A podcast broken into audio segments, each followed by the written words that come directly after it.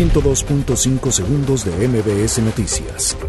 La Organización Mundial de la Salud elevó hoy el riesgo de expansión global de alto a muy alto tras detectarse el primer caso en África, la última región donde por ahora no se habían dado casos. El temor de la propagación del coronavirus en el mundo afectó de nuevo los mercados y en el caso de la Bolsa Mexicana de Valores inició operaciones en terreno negativo, al registrar una caída de 1.01% en su apertura. Ante la confirmación de casos de coronavirus en México, el subsecretario de Salud, Hugo López Gatel, subrayó que no es necesario cerrar escuelas, pero sugirió evitar los saludos de contacto físico. El rector de la UNAM, Enrique Graue, anunció frente a mujeres universitarias la instalación de coordinación de igualdad de género. El director del Instituto para Devolver al Pueblo lo Robado, Ricardo Rodríguez, anunció la primera subasta del 2020 en la que se ofertarán autos de lujo, joyas e inmuebles.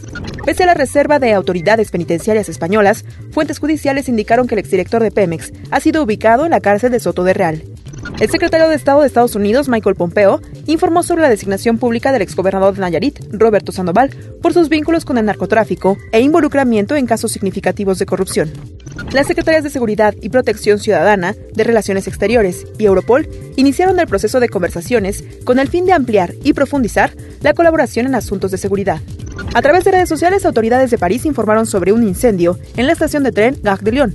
Bomberos ya trabajan en el lugar. 102.5 segundos de MBS Noticias.